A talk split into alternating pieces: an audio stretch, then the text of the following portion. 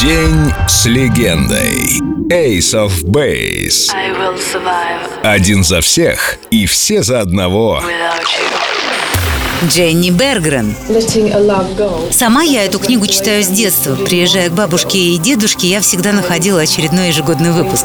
Меня всегда восхищали те музыканты, которые занесены в книгу рекордов. The Beatles, Майкл Джексон.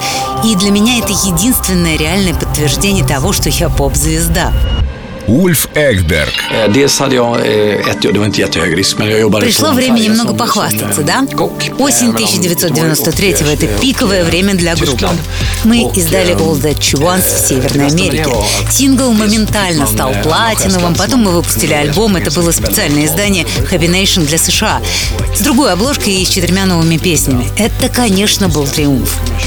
Да, я по-другому не скажу. В Штатах за год было продано около 8 миллионов копий нашего альбома, а потом посыпались награды. Билборд решил, что Ace of Base в 20 веке стала самой популярной неамериканской группой. Понимаете, что происходило? И представьте себе, на другой стороне Атлантики, в маленькой, но гордой Швеции, альбом Sign был признан худшим альбомом года. Это пластинка, которая попала в книгу рекордов как самый кассовый дебют. Ну, в общем, это была слава. Но знаете, как и во всем, во всемирной популярности есть две стороны. Темная оказалась очень неприятной. В середине 94-го, когда нас заваливали наградами и первыми строчками в хит-парадах, в дом к Дженни ворвалась фанатка с ножом. Девушка была психически нездорова и устроила всем серьезный стресс, а Дженни после этого вовсе боялась спать в темноте. Вообще популярность оказалась штукой очень тяжелой, особенно для Дженны и Лин. Верующие, глубоко порядочные девушки из церковного хора, они были не готовы к тому, что начнется вместе со всемирной славой. Если честно, к этому вообще невозможно подготовиться.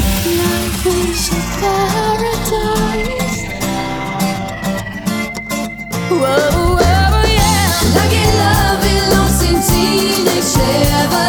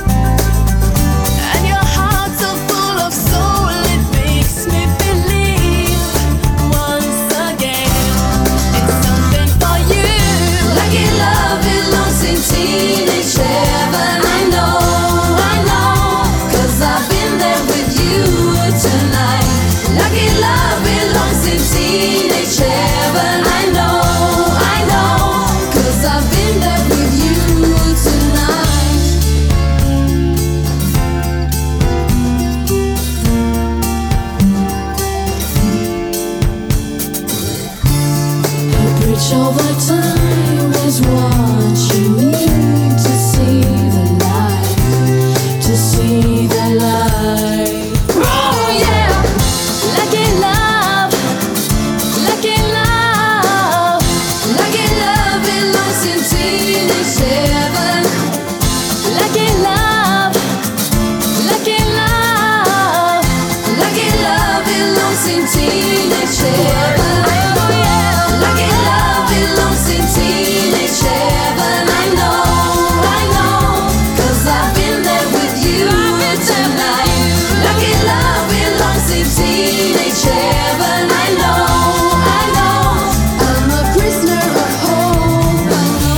День с легендой. Ace of Base. Только на Эльдо Радио.